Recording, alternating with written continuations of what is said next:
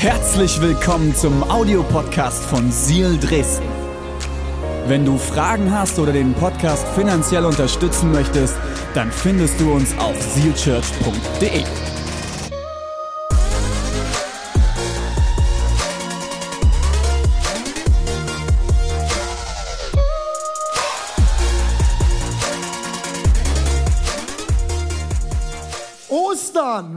ist Ostern? Wisst ihr, was mich an Ostern und Weihnachten immer extrem herausfordert? Die Predigt. Im ersten Jahr, wenn man Kirche gründet, ist man on fire. Yes, Osterpredigt, come on. Ich kann die Wahrheit preachen. Eine halbe Stunde lang Aufruf. Yes, yes, so gut. Weihnachten genauso, come on, das erste Mal Weihnachten. Zweites Mal ist schon so, gut, was sag ich denn dieses Jahr? Drittes Jahr, oh my word, immer noch dieselbe Geschichte. Viertes Jahr, fünftes Jahr, sechstes Jahr, oh my word. Ich habe echt, ich habe über diese Predigt gebrütet. Sag, was werde ich denn den Leuten, die schon seit sechs Jahren unsere Kirche besuchen, die Leute, die schon seit 30, 40 Jahren vielleicht Christen sind, was soll ich denen denn noch über Ostern offenbaren? Der Herr ist auch verstanden. Amen. That's it, that's the point, oder? Hey, ich, hab, ähm, ich werde heute, wir haben vorhin schon die, ähm, die Ostergeschichte von äh, Lea gehört. Vielen Dank, Lea, fürs Lesen. Es ist immer wieder so wunderschön, wenn du äh, Geschichten vorliest, die Wahrheit natürlich vorliest, auch wie an Weihnachten. Das, äh, da formt sich mein Herz immer zu einem saftigen Steak. Ähm, ich werde heute nicht direkt auf die Auferstehungsgeschichte am Anfang eingehen. Also nicht wundern. Ich werde anfangen, nochmal ein, zwei Stellen vor und aus der Kreuzigung zu lesen. Und ich will anfangen mit euch bei Lukas 23, die Verse 39 bis 43. Und wir befinden uns hier mitten in der Kreuzigung, mitten, mittendrin. Mittendrin. Und ich weiß nicht, ob du das in Erinnerung hast, vielleicht wusstest du das auch nicht. Jesus ist nicht alleine gekreuzigt worden. Kreuzigung ist übrigens nicht so, äh, wir, wir, Christen tragen so ganz gerne Kreuze um unseren Hals und sowas. Manchmal finde ich es schon ein bisschen skurril, dass wir ein äh, Tötungsinstrument als das Symbol unseres Glaubens gewählt haben.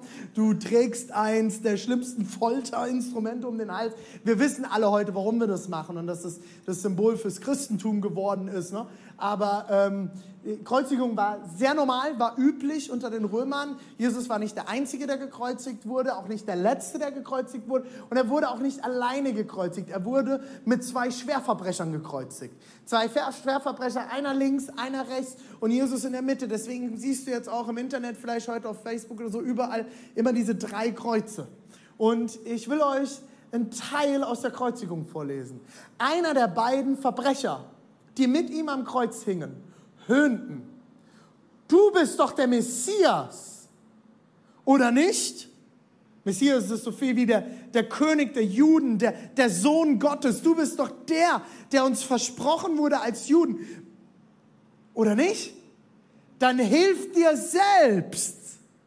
Er lacht ihn aus, er macht ihn lächerlich. Wenn du dieser Messias bist, dann helf dir doch selbst und hilf auch uns. Warum hängst du am Kreuz? Warum hängst du hier neben uns Verbrechern? Wenn du doch dieser Messias sein sollst, wenn du der Sohn Gottes bist, wenn du der König der Könige bist, der König der Juden. Guck doch mal über, die haben sie ein Schild dran genagelt, König der Juden. Und du hängst am Kreuz, festgenagelt, halb verblutet von der Auspeitschung am Tag zuvor. Aber der andere wies ihn zurecht.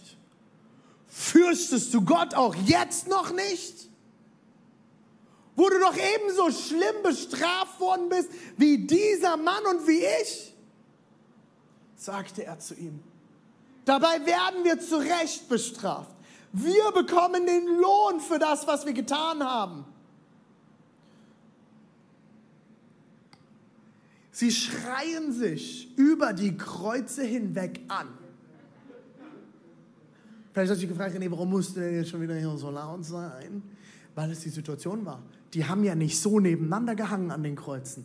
Die Kreuze waren groß. Und der eine schreit von der einen Seite zum anderen, hey, Du bist doch dieser Jesus, ruft der Jesus zu. Komm, komm doch runter, mach doch jetzt mal was. Und der andere schreit von der anderen Seite, hey, was ist eigentlich los mit dir? Raffst du es immer noch nicht? Bist du eigentlich völlig deppert? Wir hängen, wir hängen hier, weil wir es verdient haben. Wir hängen hier, weil wir es verdient haben. Das ist unsere Strafe und du raffst es immer noch nicht. Fürchtest du Gott so wenig? Und jetzt kommt der Hammer. Er, Jesus, aber hat nichts Unrechtes getan. Brüllte ihm vom einen Kreuz zum anderen zu. Dann sagte er, Jesus, denk an mich, wenn du deine Herrschaft als König antrittst. Er brüllt den anderen Verbrecher an und dann schaut er Jesus an. Jesus, denk an mich, wenn du deine Herrschaft als König antrittst. Ich habe es nicht geschafft. Ich habe es gekackt. Ich hänge hier mit Grund. Aber du, du wirst der König sein. Denk an mich, wenn du da bist, wo du hingehst. Denk an mich. Und jetzt kommt der Hammer, Leute. Diese Bibelstelle ist eine Bibelstelle, die mich über Jahre zutiefst bewegt und beschäftigt hat, bis heute immer wieder. Jesus antwortete ihm. Er schaut ihn an und ruft ihm von seinem Kreuz völlig am Ende zer, zer, zerstört von der Auspeitschung. Das am Freitag erzählt, man hat, man hat eine Peitsche genommen und dort Dornen mit Widerhaken befestigt. Und Jesus wurde mindestens 39 Mal, so ist es nämlich das Gesetz gewesen, ist er ausgepeitscht worden und mit jedem Peitschenhieb ist Fleisch aus seinem Rücken rausgerissen worden. Er war fertig, er war am Ende, er hat sein Kreuz getragen und hängt jetzt an diesem Kreuz. Und ich habe, wenn ich an, dort gehangen hätte, so, ist mir jetzt alles scheißegal. Gott, kannst du mich einfach nur noch sterben lassen, damit die Sache jetzt durch ist? Äh, ich habe dich gebeten, den Kelch an mir vorübergehen zu lassen, im Garten Gethsemane. Jetzt ist Feierabend, kann ich einfach sofort sterben? Ich kann nicht mehr. Und er hört diese Diskussion der Verbrecher. Und ich weiß nicht, wie es dir gegangen wäre. Ich hätte wahrscheinlich dort am Kreuz gehangen und hätte diesem einen Verbrecher noch zugerufen. Aber du raffst echt rein gar nichts, oder? Er grüßt nach links und rechts, Paul auf der Backe. Was ist eigentlich mit dir los? Selbst jetzt raffst du es nicht. So wie der andere Verbrecher wäre ich wahrscheinlich gewesen. Oder ich hätte dort gehangen und immer nur gedacht, ey, Jesus, äh, äh, äh, Gott kann jetzt, äh, Vater, kann jetzt hier dieser, dieses Gelapp endlich aufhören und kannst du mich jetzt endlich zu dir hören? Ich kann mir das nicht mehr anhören. Es ist, es ist Schluss. Aber Jesus nimmt sich noch den Moment, wie er es sein ganzes Leben immer für einzelne Menschen getan hat. Immer wieder lesen wir nicht nur Geschichten, wo er zur Masse gepredigt hat, sondern Jesus ist immer wieder zum Einzelnen gegangen und hat sich Zeit genommen für einzelne Personen. Bis zum Schluss bis zu seinem Tod. Jesus schaut auf, schaut rüber zum Kreuz und er antwortet ihm, ich sage dir, heute noch, heute noch, heute noch wirst du mit mir im Paradies sein. Es ist so unglaublich, unbelievable, großartig, wahnsinnig, was Jesus hier ausspricht über diesen Schwerverbrecher. Diese Geschichte bewegt mich sehr, weil ich vor 13 Jahren etwa hatte ich ein Gespräch mit einem jungen Mädchen. Ich war damals Jugendpastor und ich habe mich mit ihr unterhalten und sie kam aus einer sehr konservativen Kirche die aber keine Jugendarbeit gemacht hat und ihre Kirche hat sie zu uns geschickt und gesagt, guck mal, die machen Jugendarbeit, geh doch da mal hin, das könnte dir gut tun. Sie war damals so 13, 14. Und ich habe mich immer wieder mit ihr unterhalten, wir haben immer wieder diskutiert und es ging immer wieder darum, ja, was kann ich denn tun? Was ist denn meine Aufgabe als Christ? Was muss ich denn tun, damit Gott mich endlich liebt?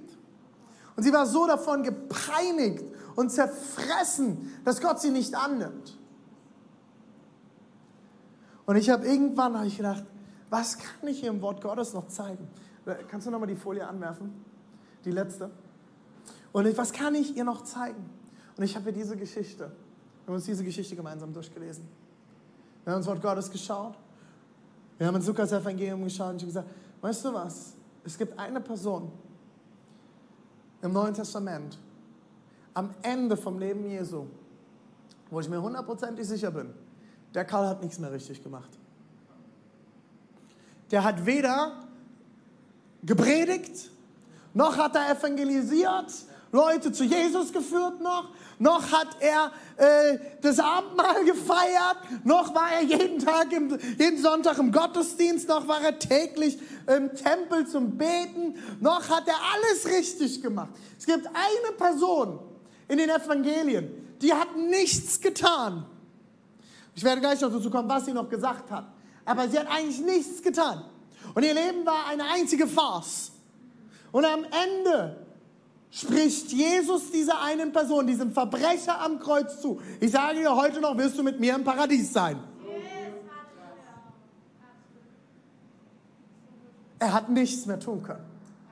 Und diese Geschichte ermutigt mich immer wieder. Ich, René, in meiner Imperfektion, in meiner Unzulänglichkeit, ich bin vielleicht nicht wie der Verbrecher. Ich weiß nicht, was er getan hat, aber wenn er am Kreuz getötet wird, hat er einiges gemacht. Das sind meistens sind es Mörder gewesen, Leute, die mehrere Leute umgebracht haben. Das war jetzt nicht ein Ehebrecher. Das war jetzt nicht jemand, der mal gelogen oder mal in die Kasse gegriffen hat. Das war jemand, der hat es richtig verkackt.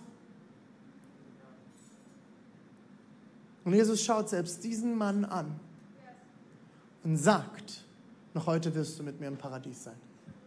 Nichts getan. Was ist hier passiert, dass Jesus ihm das zuspricht? Erstens, der Verbrecher hat eine Sache erkannt. Er hat erkannt, Jesus ist ohne Schuld. Er hat erkannt, Jesus hängt hier nicht mit einem Grund. Er ist ohne Schuld. Zweitens, er erkennt Jesus als Herr und König an. Er sagt, du bist der König, du bist Gottes Sohn, du bist dieser Messias. Ich glaube, dass du heute noch dein Königreich antreten wirst. Warum ist es so wichtig? Die Juden haben geglaubt, dass wenn der Messias kommt, dass er Frieden mit den Römern schaffen wird.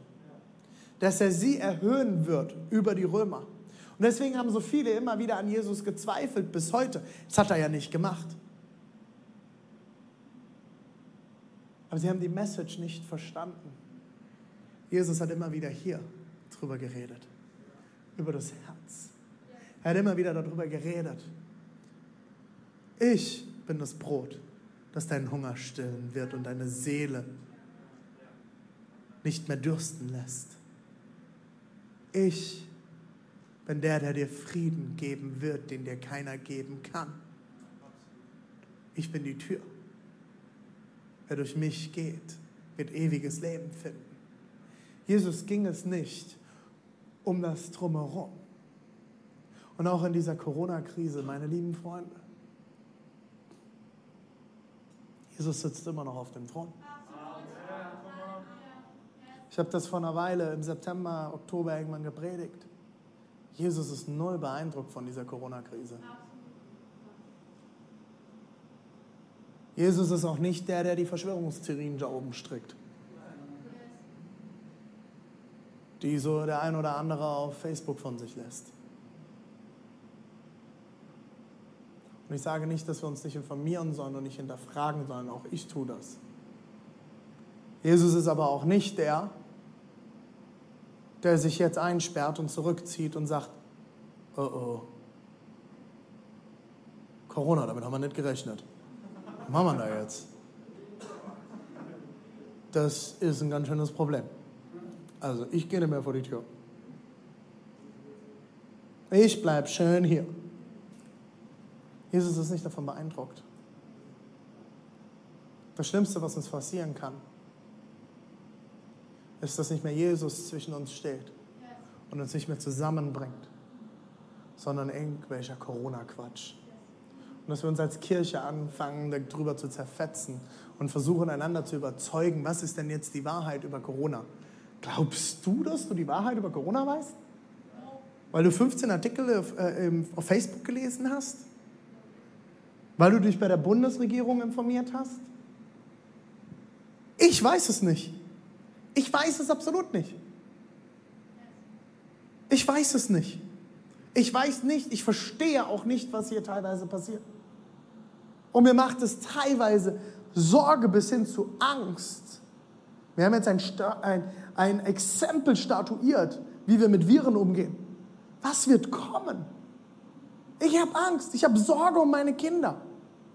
Ich mache mir Sorgen um so viele Leute in unserer Kirche. Ehen, die gerade zerbrechen. Leute, die in Depression fallen. Süchte, die wieder auftauchen. Leute, ihr habt keine Ahnung, was im Hintergrund los ist. Das landet bei uns, bei, bei uns Pastoren. Und ich mache mir Sorgen.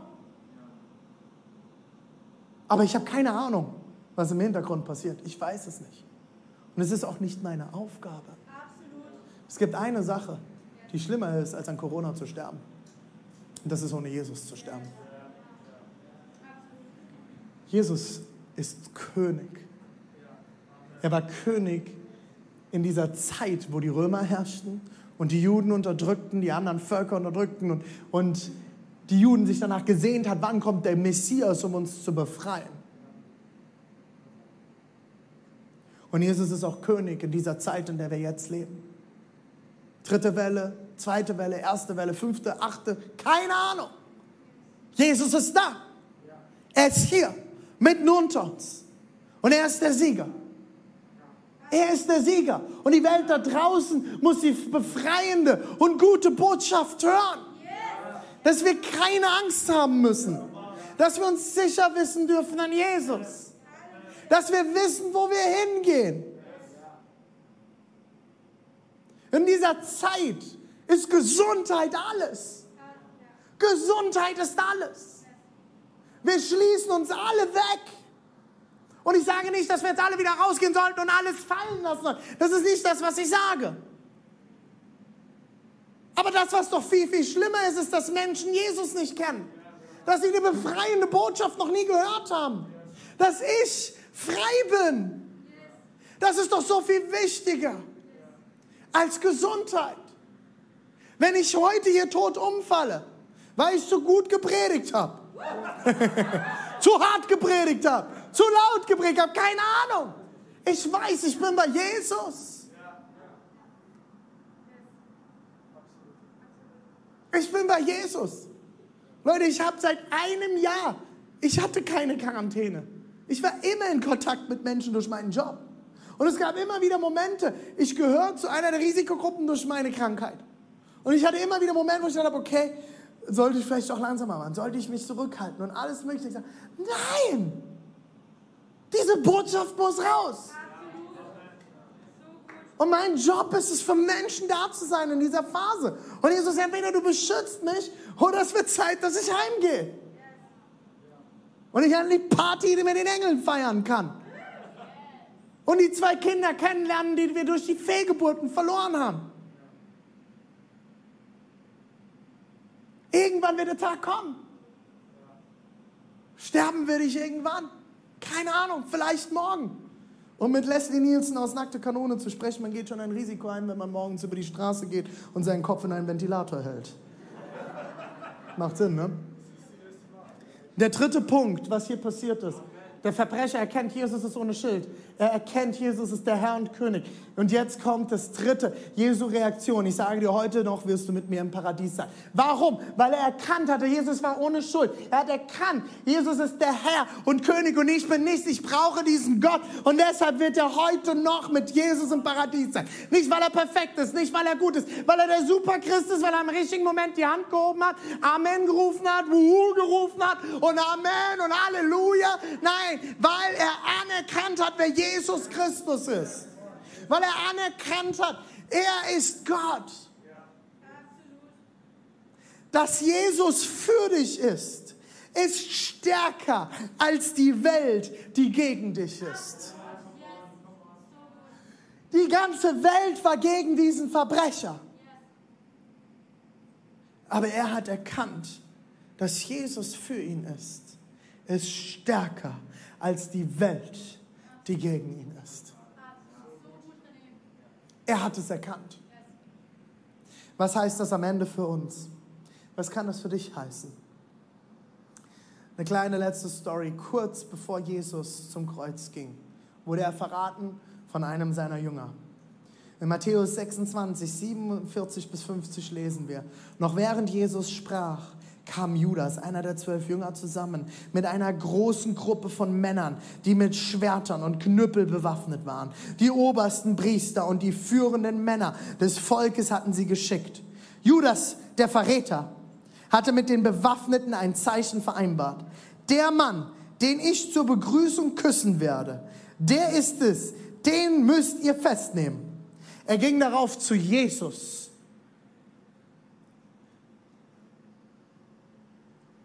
Sei gegrüßt, Rabbi, sagte er und küsste ihn. Jesus sah ihn an. Mein Freund, tu, was du dir vorgenommen hast. Sofort traten die Männer heran, packten Jesus und nahmen ihn fest.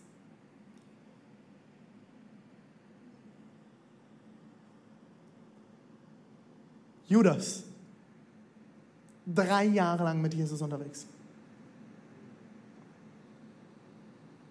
Verrät Jesus mit einem Kuss.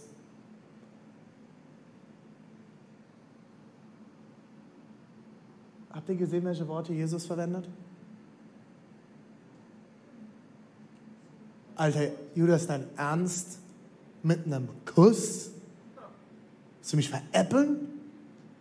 Really? Du verrätst mich? Hey, du warst einer meiner engsten Freunde die letzten drei Jahre. Wir sind durch alle Lande gezogen, du hast alles gesehen, du warst dabei. What the heck is going on with you? Jesus hat Englisch geredet manchmal.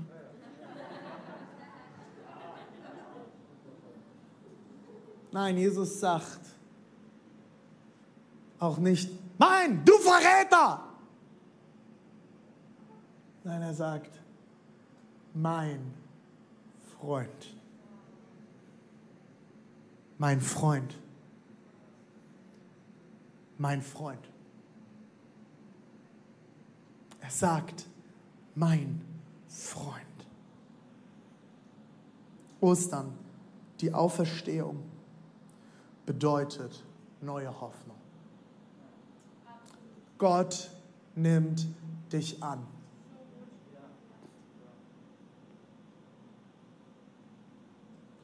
Leute, es geht nicht darum, dass wir uns in dieser Zeit zerfetzen über irgendwelche Regeln.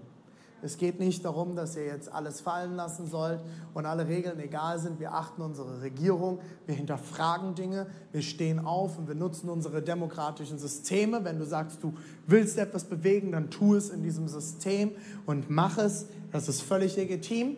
Und äh, genau das ist letzte, vor anderthalb Wochen passiert, als uns verboten wurde, als Kirchen Gottesdienste zu feiern. Ich habe es geliebt, wie die Landeskirchen aufgestanden sind. Bischöfe sind aus einmal, auf einmal aus ihren Höhlen gekrochen und haben Kommentare abgegeben, wo ich gedacht habe, alter Falter, da ist es, come on. Jesus ist am Ostern auferstanden und das gehört es zu feiern. Und es wurde genutzt und die Stimmen wurden gehört. Aber das, worum es geht und was unsere Aufgabe ist, ist diese neue Hoffnung in diese Welt hinauszurufen. Ist diese neue Hoffnung auf uns zu tragen. Und wenn du mit Angst gerade kämpfst, wenn du mit Depression kämpfst, wenn du sagst, hey, ich bin so einsam, ey, ich, ich, ich rufe dich raus und ich bitte dich, hol dir ein Ticket für nächsten Sonntag für die Microchurch. Wir hatten mehrfach Corona-Infektionen in unserer Kirche. An keinem einzigen Sonntag ist noch nur irgendetwas passiert. Weil wir sehr gute Hygienekonzepte haben. Sehr gute Hygienekonzepte. Und solange wir uns an diese Hygienekonzepte halten, sind wir safe. Komm, es gibt Möglichkeiten. Es gibt viele Möglichkeiten, wie du gerade Gemeinschaft haben kannst und diese neue Hoffnung wieder spüren und erleben kannst. Gott nimmt dich an. Jeder, der heute hier ist, Gott nimmt dich an. Im Epheser 2, 7, Vers 9 heißt es, so will Gott, so will Gott in seiner Liebe, die er für uns in Jesus Christus erwiesen hat, für alle Zeiten die überwältigende Größe seiner Gnade zeigen. Denn nur durch seine unverdiente Güte seid ihr vom Tod gerettet worden. Es ist unverdient. Das ist geschehen, weil ihr an Jesus Christus glaubt. Es ist ein Geschenk Gottes und nicht euer eigenes Werk. Du kannst es nicht tun. Du hast dir nicht den Hintern dafür aufgerissen. Du wirst nichts dafür tun können. Du kannst dich auf den Kopf stellen und lachen und mit den Füßen klatschen. Das wird Gott nicht beeindrucken. Das Einzige, was ihn beeindrucken wird, ist, wenn du sagst, hier bin ich Gott. Ich erkenne, du bist der König. Sei ruhig da drüben am Kreuz. Er ist der König. Jesus, denk an mich, wenn du heute ins Paradies gehst. Das ist das, was Jesu Herz bewegt hat durch eigene Leistungen. Ich sage es nochmal für alle Deutschen, okay? Die Latinos haben es schon gehört, für die Deutschen, okay? Durch eigene Leistungen. Ich sage es nochmal. Ich glaube, bei einigen kam es immer noch an. Durch eigene, durch eigene Leistungen kann ein Mensch nichts dazu beitragen. Du kannst nichts dazu beitragen. Liebe, liebe, liebe Freunde. Wir können nichts dazu beitragen, nichts dazu beitragen, nichts dazu beitragen. Deshalb kann sich, Achtung, für alle, die sich gerne selbst auf die Schulter klopfen, deshalb kann sich niemand, ich habe nachgeguckt, dort steht wirklich in Griechisch niemand, okay? Niemand heißt in der Bibel niemand. Niemand ist keiner, keiner, niemand, ausschließlich niemand, keine andere Person, keine Person, niemand sich niemand etwas auf seine guten Taten einbilden. Du kannst dir auf deine guten Taten nichts einbilden. Und wisst ihr was? Das heißt immer ja, Christentum und Islam sind ja eigentlich alles dasselbe, sind alles dasselbe, dasselbe Gott, kommt alles von Abraham, bla bla bla. Soll ich was sagen? Das gibt es nur im Christentum. Das ist das, was das, das Christentum einzigartig macht. Im Islam, und ihr könnt gerne darüber nachforschen, ist es so, wenn du etwas Schlechtes tust, musst du es mit guten Taten aufwiegen, wie eine Waage halten und am Ende kann Allah immer noch sagen, ja oder nein. Gute Taten sehen gut aus, komm trotzdem nicht rein.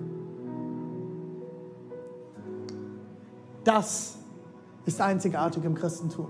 Du wirst Gott niemals mit deinen guten Taten beeindrucken können. Wir tun Gutes, weil Christus in uns lebt und er uns dazu motiviert, weil wir seine Liebe erkannt haben, weil seine Liebe in uns stark ist, weil seine Liebe in mir stark ist, kann ich nicht anders, als es zu tun. Nicht, weil ich es muss, nicht, weil es eine Regel ist, nicht, weil Gott es mir vorschreibt, sondern weil ich es aus tiefster Überzeugung tue, weil ich Gottes Liebe erlebt habe und das ist Ostern, weil Jesus uns zuerst geliebt hat. Das ist unser Jahresmotto als Kirche. Weil Gott uns zuerst geliebt hat, können wir lieben. Wir lieben, weil Gott uns zuerst geliebt hat. Das ist diese Liebe. Wir lieben nicht und tun keine guten Taten, um Gott zu beeindrucken oder irgendjemand anderen, sondern wir tun es, weil Gott uns zuerst geliebt hat. Und das sind meine drei Punkte zum Abschluss. Was kannst du damit jetzt tun? Erstens, hör auf, Menschen und Gott beeindrucken zu wollen. Gott nimmt dich an. Gott nimmt dich an. Gott ist beeindruckt davon, wie er dich geschaffen hat, nicht was du tust. Gott ist beeindruckt, wie er dich geschaffen hat. Er schaut dich an und er hat es bei der ganzen Schöpfung getan und deswegen bin ich davon überzeugt, dass er es bei dir ganz genauso tut. Er schaut dich an und er sah, dass es gut war. Er schaut dich an und freut sich über dich. Hör auf, Menschen und Gott beeindrucken zu wollen. Gott nimmt dich an. Menschen beeindrucken zu wollen, wird dich zurückhalten, in deine Bestimmung zu kommen. Wenn du immer danach nach hechtest und danach äh, gierst, die Anerkennung von Menschen zu bekommen. Leute, wenn ich all das sein würde, was ihr von mir allein alle als Kirche erwartet. Kennt ihr das Bild der eierlegenden Wollmilchsau? Bin ich nicht. Ich kann nur René sein, wie Gott mich geschaffen hat. Oh René, aber das und das kriegst du nicht hin. Halleluja. Weil deswegen ist Platz für dich. Deswegen ist Platz für viele, viele andere Leute am Tisch.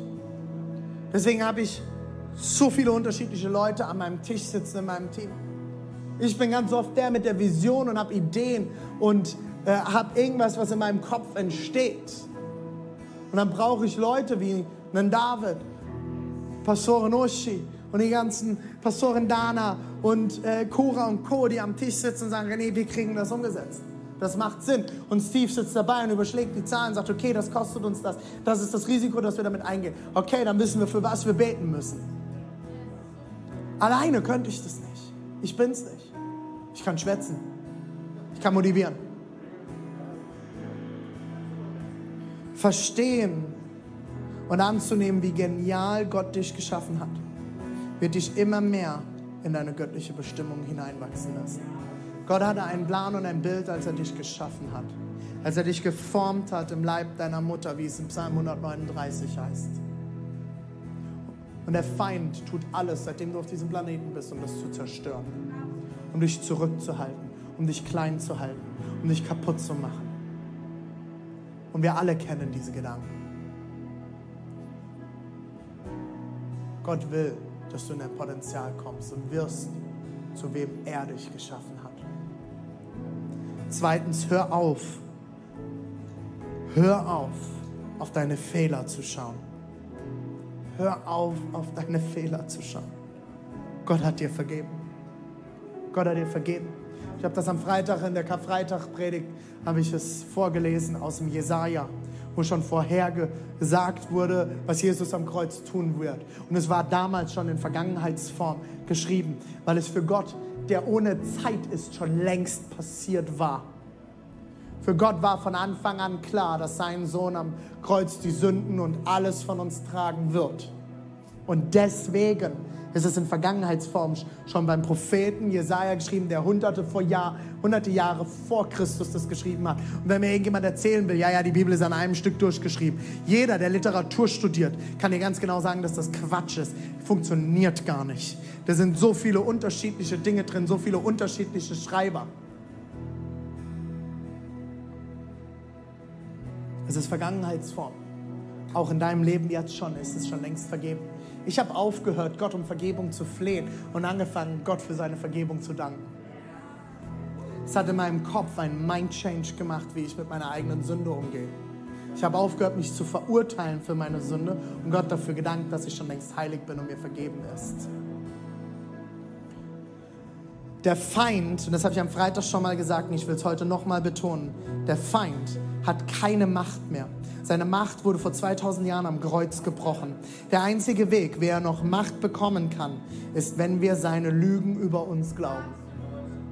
Du bist nicht gut, du bist schlecht, du bist ein Verlierer, du kriegst es eh niemals hin. Wie, du willst es hinkriegen? Wie, du willst vor Leuten reden? Ach, come on. Hey, wenn du jetzt das Haus verlässt, wirst du sterben.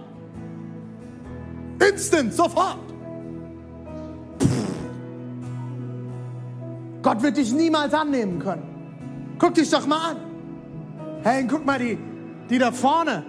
Oh, wie toll die im Lobpreis ihre Hände halten können. Du kriegst das nicht doch. Willst du jetzt deine Hände heben vor Gott? Guck dir an, wie schmutzig sie sind. Überleg mal, was du gestern Abend noch geta getan hast, was du gestern zu deiner Frau gesagt hast, wie du dir gestern noch die Pornos reingezogen hast, was du gestern noch für einen Mist gemacht hast. Denk doch mal drüber nach. Diese Stimmen kommen niemals von Gott. Niemals von Gott. Niemals von Gott. Es ist der Feind, der versucht, dich klein zu halten und dich versucht abzuhalten, vor Gott zu kommen. Kennst du das im Lobpreis oder wenn du Zeit mit Gott zu Hause verbringen willst? Ich kann nicht vor Gott kommen. Ich kann so nicht vor Gott kommen. Und Gott sagt, hallo, raffst du es immer noch nicht? Es ist vollbracht. Es ist vorbei. Es ist beendet. Du kannst nach Hause kommen. Ich nehme dich bedingungslos an. Deine guten Taten können mich überhaupt nicht beeindrucken. Was mich beeindruckt ist, wenn du vor mich kommst, mir dankst für das, was ich getan habe und meine Vergebung und Annahme endlich annimmst. Weil ich bin dein Vater und für mich gibt es nichts Schöneres, als wenn mein Kind nach Hause kommt, sich auf meinen Schoß setzt und sagt, Papa, ich hab's verkackt. Ich hab's heute nicht hingekriegt. Aber es ist so schön, dass ich heimkommen darf. Es ist so schön, dass du mich annimmst. Es ist so schön, dass du mich so sehr liebst, Papa. Und dass ich immer auf deinen Schoß kommen kann. Und dass du mich immer lieben wirst. Dass du mich immer umarmen wirst. Dass du mich küssen wirst. Dass du mir ein Zuhause geben wirst. Egal wie sehr ich heute wieder verkackt habe. Du wirst immer für mich kämpfen. Ein Vater wird niemals aufhören, für seine Kinder zu kämpfen. Egal was sie getan hat. Ein Vater ist sogar bereit, ein Vater ist bereit, ins Gefängnis zu gehen für seine Kinder. Ein Vater ist bereit zu sterben für seine eigenen Kinder. Ein Vater ist bereit. Unser Vater war bereit, seinen einzigen wahren Sohn zu opfern für alle seine anderen Kinder. So sehr liebt er dich und mich. Und der letzte Punkt. Hör auf zu glauben. Du hast nichts zu geben. Gott hat alles schon längst gegeben für dich. Jesus, ich bete heute Morgen hier. Ich bete, dass du jetzt Herzen bewegst. Du schaust jeden einzelnen von uns an, so wie du Judas angeschaut hast, mein Freund wie du den Verbrecher neben dir am Kreuz angeschaut hast, sagtest, heute noch wirst du mit mir im Paradies sein. Heute noch wirst du mit mir im Paradies sein. Jesus, so schaust du jeden Einzelnen heute hier an. Ob er online zuschaut, ob er es später schaut, ob er es jetzt schaut, ob er hier in einer der Microchurches ist oder hier im Bootshaus. Du schaust uns an und sagst, mein Freund, meine Freundin, ich liebe dich. Komm nach Hause, mein Kind. Komm nach Hause. Ich rufe dich. Ich nehme dich an. Dir ist bereits vergeben. Darf ich mit dir unterwegs sein? Darf ich dir helfen? Darf ich dir zeigen und offenbaren, wie wundervoll ich dich gedacht habe? Wie gut meine Werke sind? Was ich alles Gutes für dich vorbereitet habe? Ich bete, dass du unsere Herzen jetzt dafür öffnest.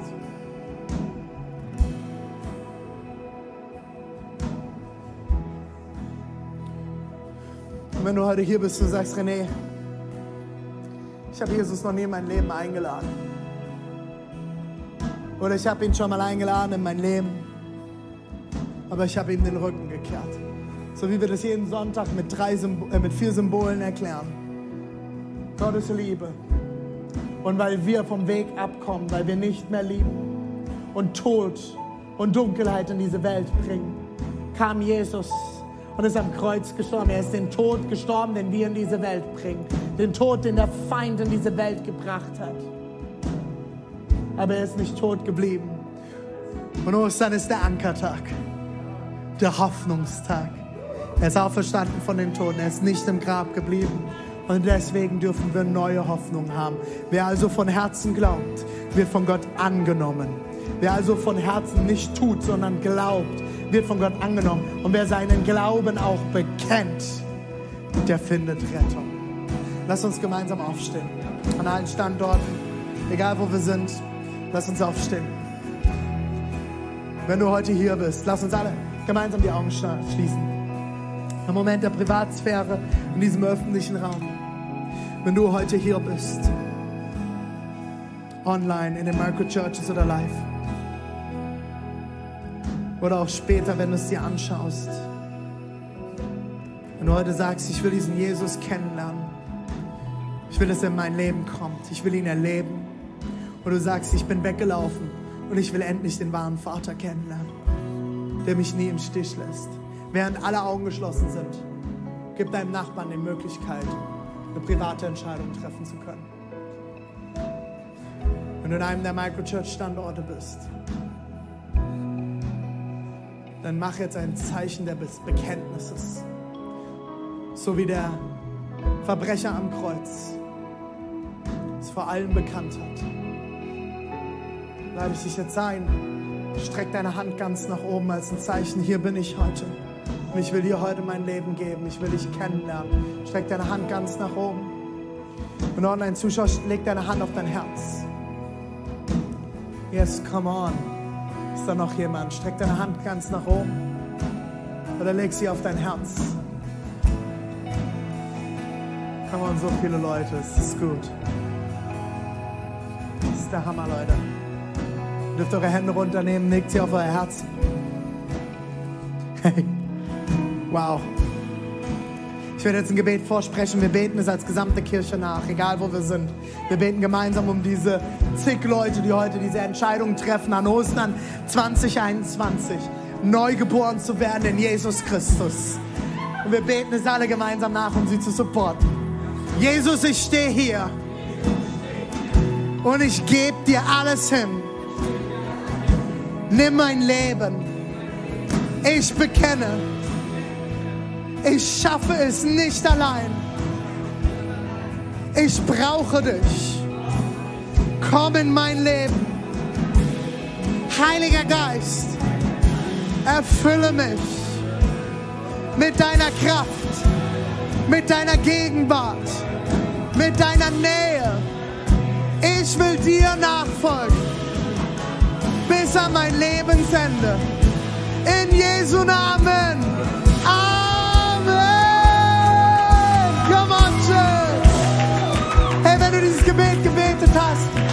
Wir, blenden jetzt ein Formular ein ähm, mit einem QR-Code und einer, einer Internetadresse. Geh doch bitte dorthin, füll das aus. Wir wollen dir gerne eine Bibel schenken. Wir würden dir gerne eine Bibel nach Hause schicken. Wenn du heute in der Microchurch-Standort warst, geh nachher am Ausgang auf einen der Gastgeber zu. Wir haben Bibeln da. Wir würden dir gerne eine Bibel schenken, anhand dessen du Jesus noch mehr kennenlernen kannst. Church, lass uns jetzt noch mal gemeinsam.